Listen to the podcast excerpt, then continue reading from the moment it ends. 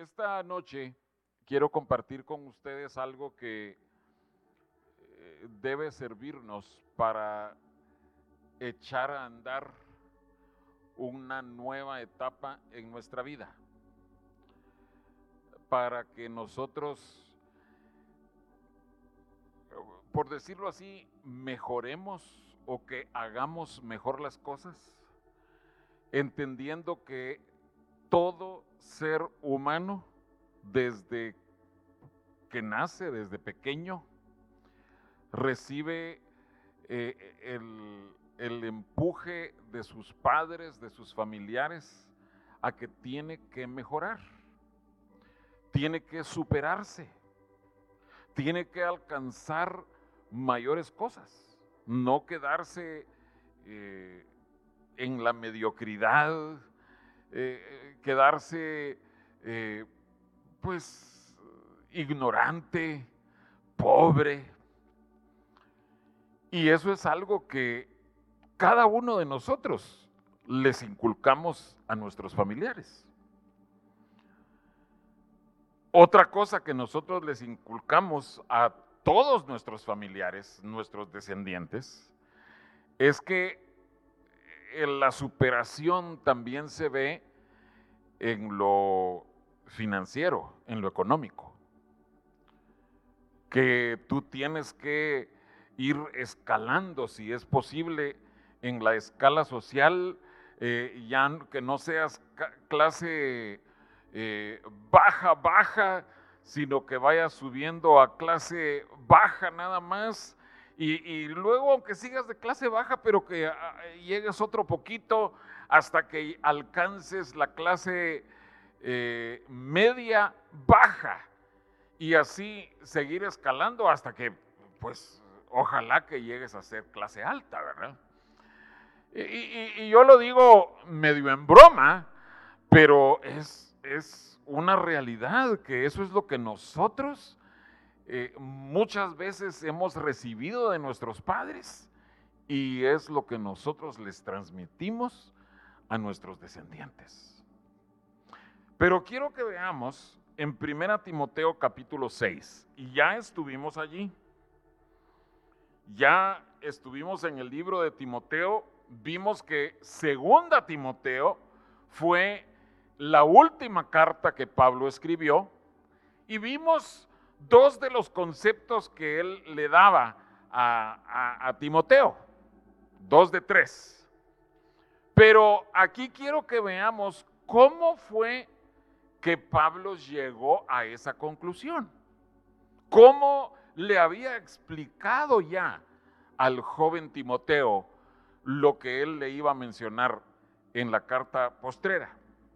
Dice el versículo 6 de 1 Timoteo 6. Pero gran ganancia es la piedad acompañada de contentamiento.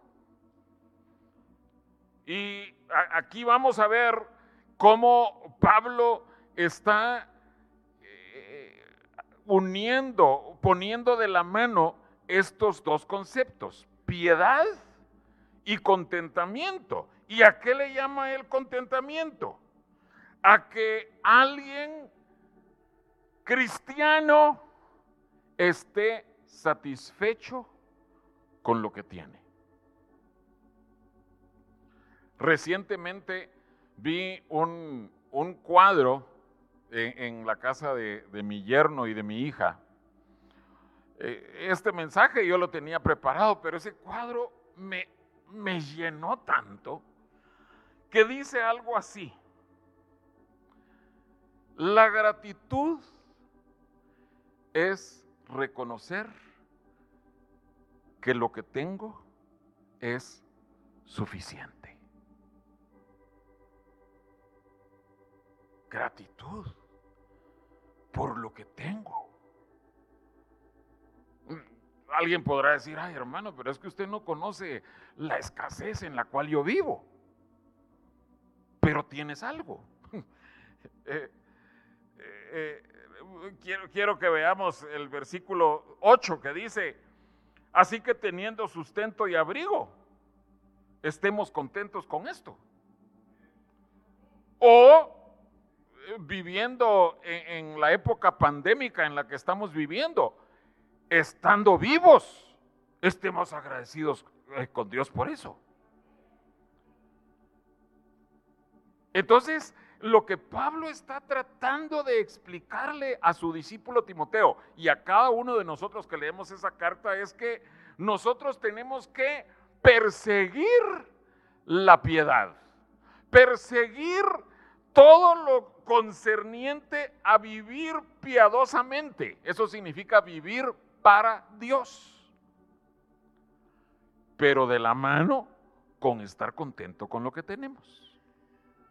Y entonces viene Pablo y explica qué significa el contentamiento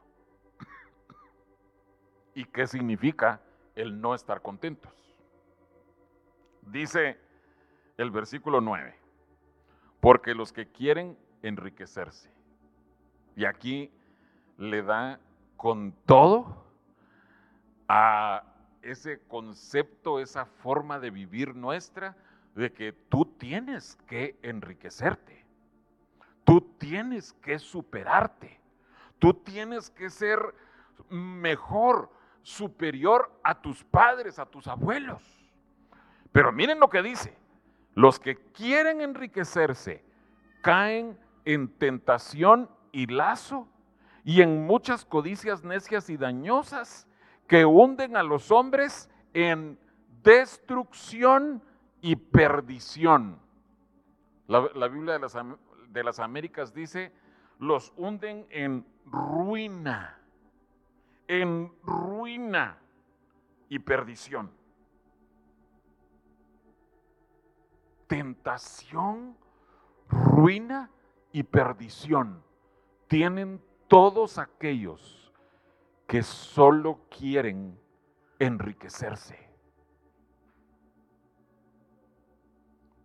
Por eso, hermanos amados, tenemos que ser muy conscientes del peligro que estamos viviendo cada día y suplicarle a Dios, Señor, ayúdame, ayúdame a que yo pueda vivir con esa piedad y ese contentamiento de la mano. Y si tú te das cuenta en tu corazón que tú estás persiguiendo desmedidamente las riquezas, que este mensaje, este pasaje que Pablo describe aquí, sirva como una advertencia a tiempo para que tú no te arruines y te pierdas. De veras, hermanos, es, es algo sumamente delicado. Y, vamos, vamos a ver más adelante qué es lo que Dios dice acerca de ser ricos. Pero miren qué es lo que Pablo le dice que se tiene que eh, huir, que tiene que escapar. Verso 12.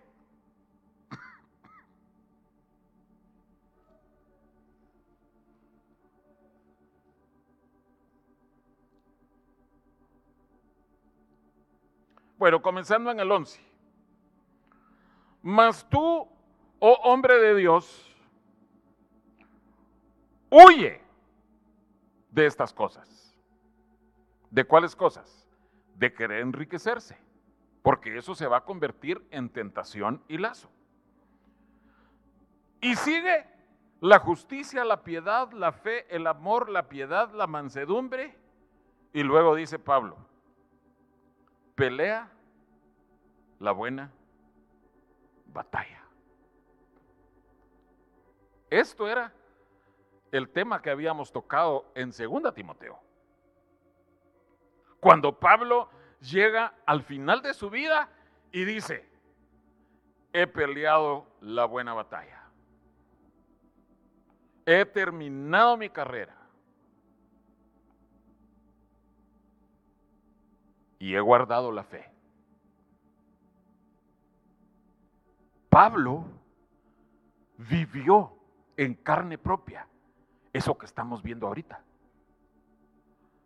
Para él, Pelear la buena batalla es encontrar el equilibrio entre piedad y contentamiento, entre el tener lo suficiente y vivir agradecido. Con esto estoy bien, Señor. Y me salté el versículo 10. Ni siquiera vamos a hablar de la raíz de todos los males o el amor al dinero. Entonces, hermanos, comenzando un nuevo año, comenzando un año más en medio de una pandemia. Yo sé que todos, todos queremos superarnos, pero pidámosle al Señor el poder compaginar estas dos verdades, la piedad, el contentamiento, las suficientes riquezas que tenemos.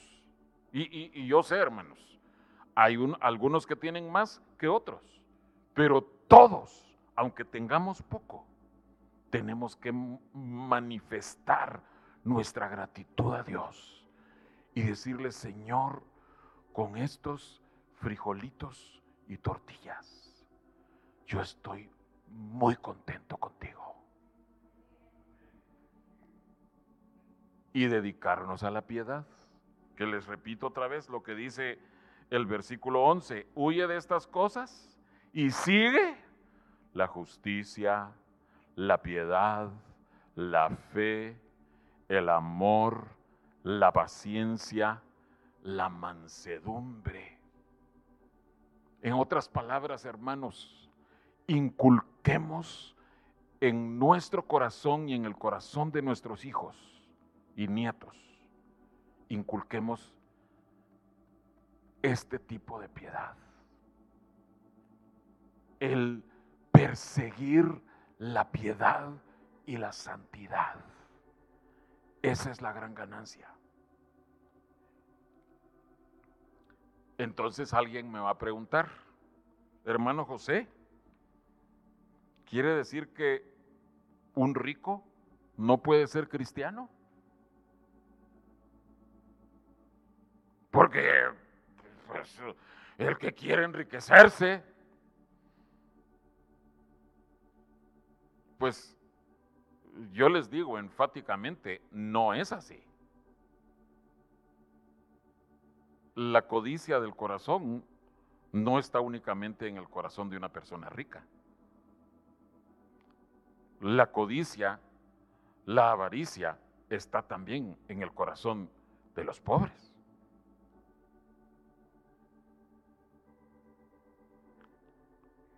Y la verdad es que el deseo de enriquecerse es un deseo insaciable. Gente pobre que ha comenzado pobre y poquito a poco ha ido alcanzando más cosas. Por, eso les digo yo, subir de la clase baja baja a la clase más o menos baja, a seguir siendo clase baja pero un poquito más alto hasta llegar a la clase media, ese deseo está en el corazón de todo ser humano. Ustedes les preguntan a los millonarios, mire, ¿y, qué sintió cuando usted juntó su primer millón de dólares? Mm, pues que quería otro millón. Pero es lo mismo, un, niño que nosotros le hemos inculcado, mira, aquí te doy cinco pesos. Ah, pero yo quiero diez y yo quiero veinte. Eso es algo que cada corazón sobre la tierra está queriendo perseguir. Entonces, hermanos, quiero que veamos en las escrituras a dos ricos ricos, ricos, ricos, pero que tenían un corazón para Dios. Ricos. Uno de estos ricos que vamos a ver aparece descrito en la escritura que un familiar suyo estaba en problemas, lo habían, por decirlo así, secuestrado. Y este rico juntó a sus criados.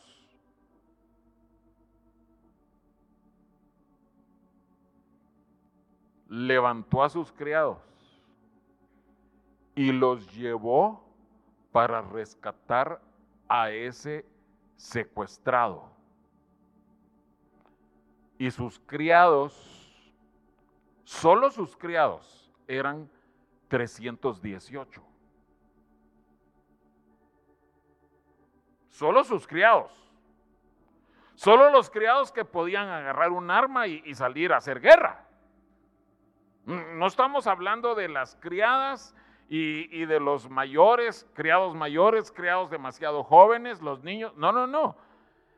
Él tenía 318, llamémoslos soldados a los que tenía que alimentar cada día. Y ustedes saben a quién me refiero, a Abraham. Yo creo que no tenemos nosotros cómo eh, visualizar esa riqueza. Era un acaudalado. Pero ¿saben?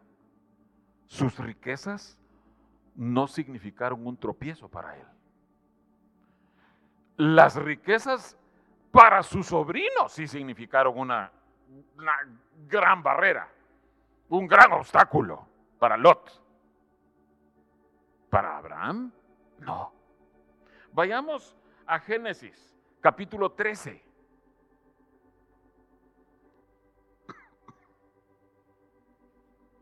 Génesis 13.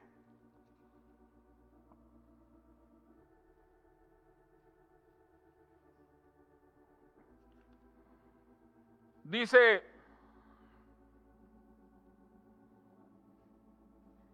Génesis 13, 2. En adelante. Y Abraham era riquísimo en ganado, en plata y en oro.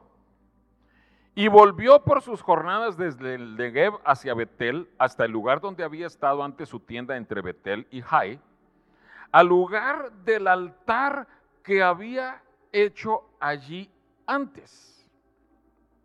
E invocó allí Abraham el nombre de Jehová. Qué interesante que el escritor bíblico fuera inspirado por Dios para hacernos notar que antes o sea, esta no era la primera vez que Abraham tenía esa relación con Dios. Abraham desde antes era parte integral de su vida invocar a Dios, que es otra forma de decir que oraba, que clamaba, que, que tenía esa relación devocional con el Señor. Y ahí está Abraham, regresando al mismo lugar donde antes había buscado a Dios y dice, invocó a Jehová otra vez. Pero no se queda ahí. Ustedes conocen este capítulo 13. Ahí es donde eh, Lot tiene problemas de no sé yo, de identificación. No puede reconocer que su tío es alguien mayor, de, digno de mayor respeto. Entonces Lot, tristemente,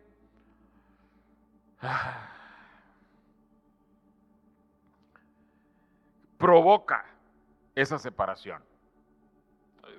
Aparece ahí que fue idea de Abraham, pero pero realmente quien lo provocó fue Lot. Y vemos que Lot y Abraham se, se separan. Lot escoge irse hacia un área, una región en donde allí había gente muy perversa. No sabemos si él estaba consciente en el momento de escoger. No, no lo deja claro la escritura. Lo que sí deja claro es que esa región tuvo tanta influencia sobre Lot que Lot vivía en el mero centro de, Sodoma.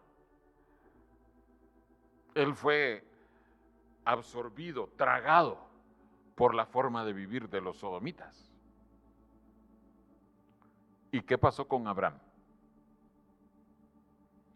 Dice el verso 18, solo para que veamos que no era un, un evento allá de una vez, cada vez que pasa un cometa. Verso 18, siempre de Génesis 13. Abraham pues, removiendo su tienda, vino y moró en el encinar de Mamre, que está en Hebrón, y edificó allí altar a Jehová. Hermanos, quiero que, que nos quede bien claro. Abraham no tuvo que sacrificar ninguna de sus riquezas. Ese mensaje del comunismo, de que eh, el Evangelio de Jesús, de la liberación, la teología de la liberación, es porque el mensaje de, de la Biblia, el mensaje de Dios es para los pobres. Eso es mentira, hermanos. Dios no tiene ningún problema con que haya gente rica en su reino. Amén. Pero esa gente, rica o pobre, tiene que encontrar que hay que buscar a Dios a la par de ser rico. Si tú eres rico, si tú eres pobre, Dios está viendo qué haces tú para buscarlo y para vivir por Cristo. Entonces, encontramos a Abraham, que dice la Biblia que él antes había invocado ahí a Dios. Luego al principio de la historia del capítulo 13, busca a Dios. Al final del capítulo 13, cuando ya pasó esa separación, busca a Dios. ¿Qué mensaje nos da eso? Que Abraham era un hombre rico, o más bien debiera decir, como dice la Biblia, riquísimo. Imagínense, riquísimo, dice la Biblia. Pero él tenía esa gran ganancia, la piedad acompañada con el contentamiento. Y tú y yo tenemos que aprender a vivir así. Hace, hace mucho tiempo, eh, una familia estaba muy preocupada porque eh, el Señor les había provisto una casa, una casa bellísima. Nos invitaron a conocerla y de veras era una casa muy bella, pero tenían preocupación en su corazón de, de si ellos estaban viviendo una vida ostentosa. Y este mensaje es pensando en corazones así. Si Dios te ha bendecido, Gloria a Dios, estamos felices por ti. Pero acuérdate, tienes, tienes que o tenemos que vivir una vida con gran ganancia.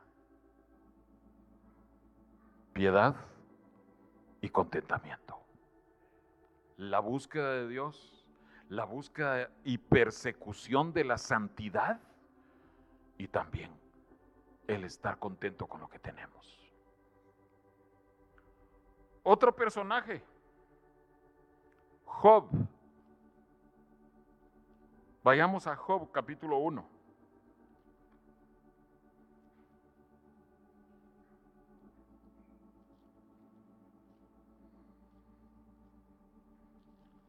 Dice Job 1.5. Bueno, en el versículo 3 y se ve qué tan rico era él, era riquísimo. Y dice ahí que era varón más grande que todos los orientales. Quiere decir que era más rico, más adinerado que todos los orientales. Verso 5. Y acontecía que habiendo pasado en turno los días del convite, Job enviaba y lo santificaba y se levantaba de mañana y ofrecía holocaustos conforme al número de todos ellos.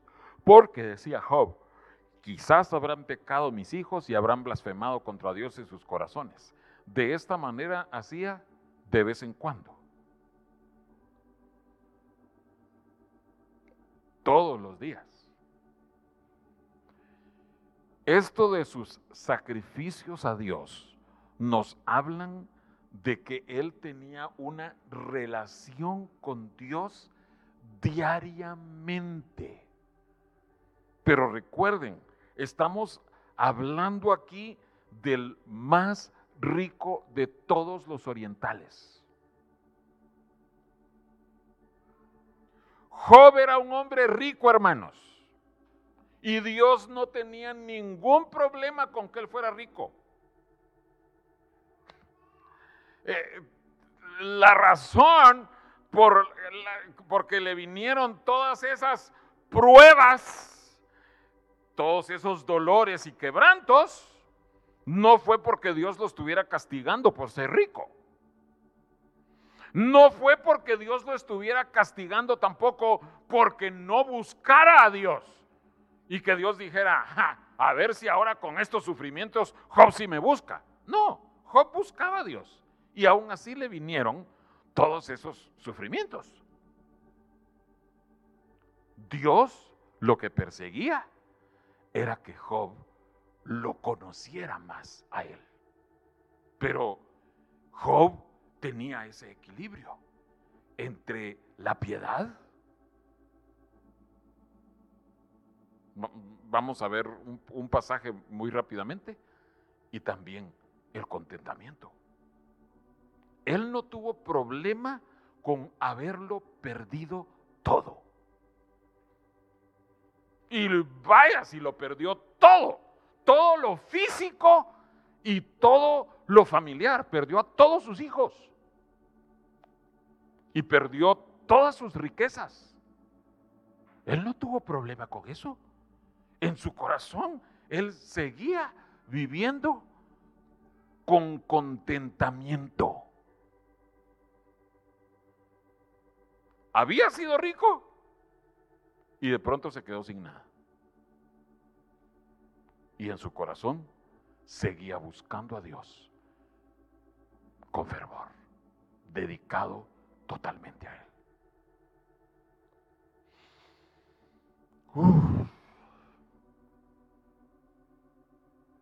Hermanos amados, necesitamos tener ese tipo de dedicación a Dios. En riqueza, como Job vivía, o en pobreza, como Job llegó a estar.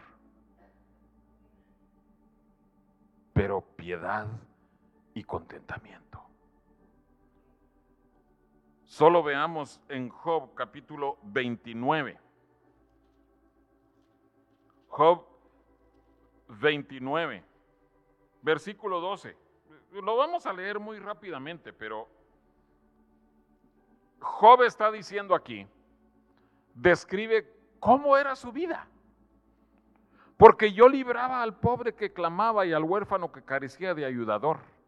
La bendición del que se iba a perder venía sobre mí y al corazón de la viuda yo daba alegría. Me vestía de justicia y ella me cubría, como manto y diadema era mi rectitud. Yo era ojos al ciego y pies al cojo. A los menesterosos era padre y de la causa que no entendía me informaba con diligencia. ¿Qué nos dice esto? Él tenía un corazón que se acordaba de los necesitados. Un corazón compadecido.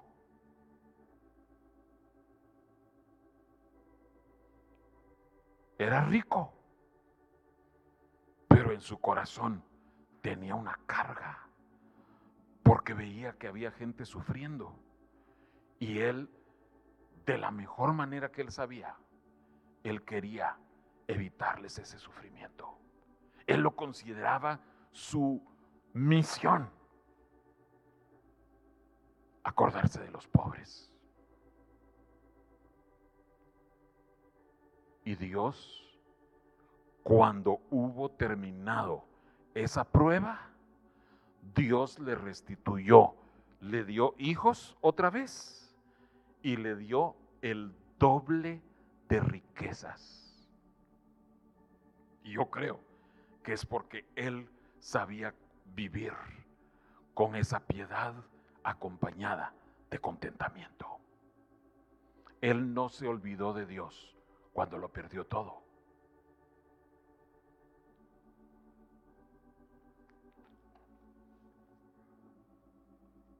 Mi, mi familia no sabía que yo iba a compartir este bosquejo. Una de ellas sabía cuál era el título porque esto yo lo iba a predicar el domingo pasado. Y platicando, creo que fue anoche, nuestro hijo estaba viendo un curso del instituto y en ese curso del instituto se mencionaba lo siguiente, que creo yo que es muy a propósito por lo que estamos compartiendo. Job era alguien que se acordaba de los pobres.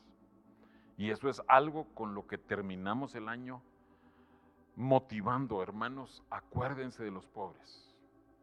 Y Dios tan precioso puso en nuestra decisión esa necesidad de ese incendio. Fueron ciento un poquito más de 100, 105 casas que se incendiaron.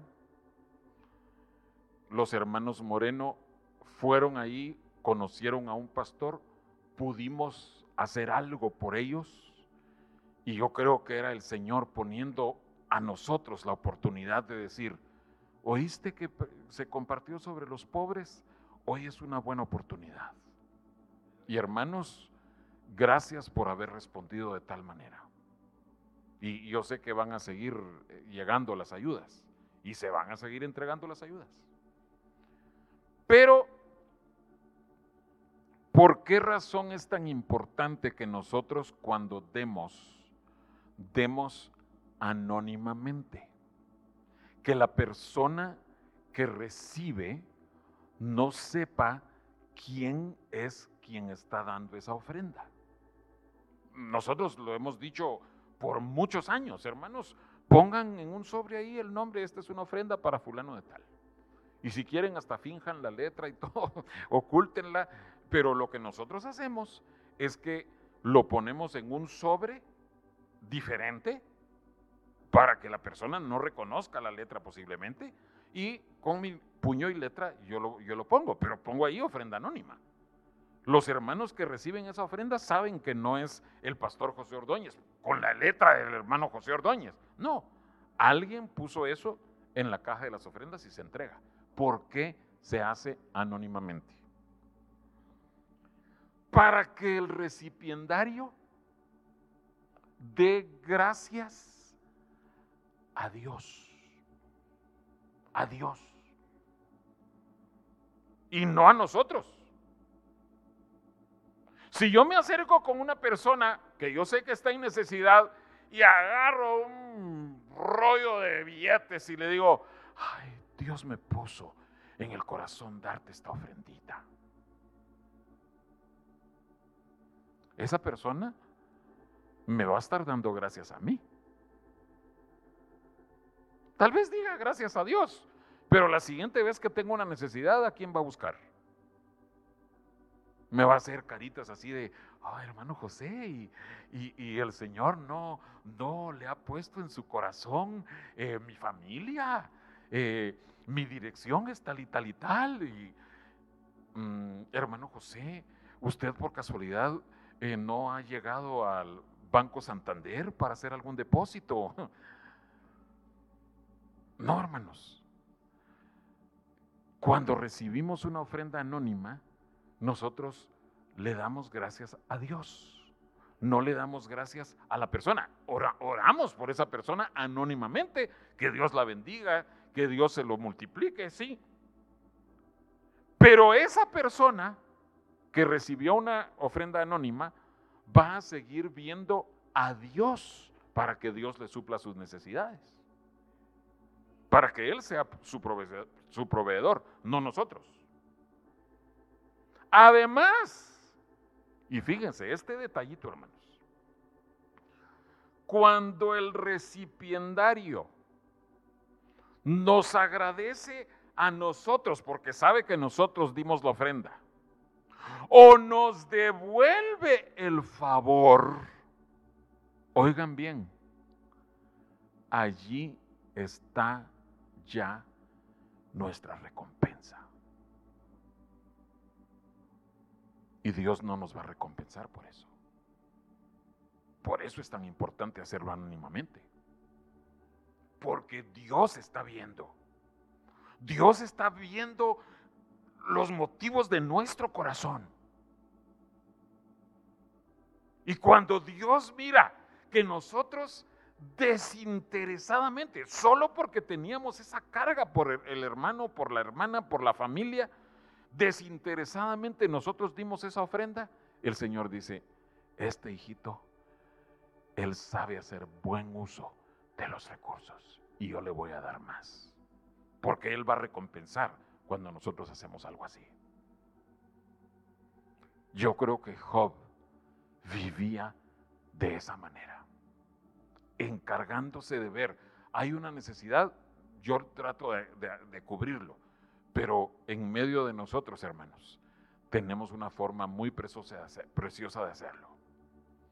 Los animo a que ustedes den anónimamente para cubrir otras necesidades. Eso de, la colonia San Bernabé está haciéndose de manera anónima. Claro, los hermanos están llevándolo y ellos saben que es la iglesia, pero ¿cuál es esta iglesia? Ellos no saben. ¿Quién sí sabe? El Señor. Y de veras, hermanos, yo creo que Dios nos dio la oportunidad de comenzar este año combinando búsqueda de Dios y contentamiento, que significa no estar persiguiendo riquezas, no estar afanándonos por enriquecernos, pero si el Señor nos bendice, acordémonos de los demás.